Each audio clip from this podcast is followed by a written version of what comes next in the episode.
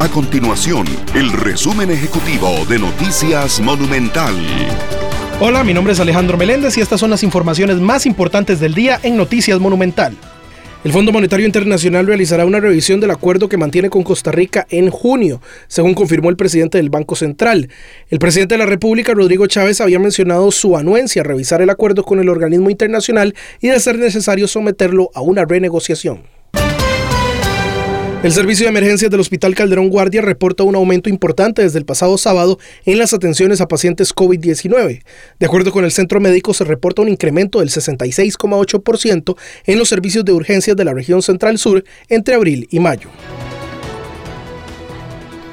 Estas y otras informaciones usted las puede encontrar en nuestro sitio web www.monumental.co.cr.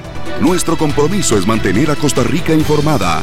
Esto fue el resumen ejecutivo de Noticias Monumental.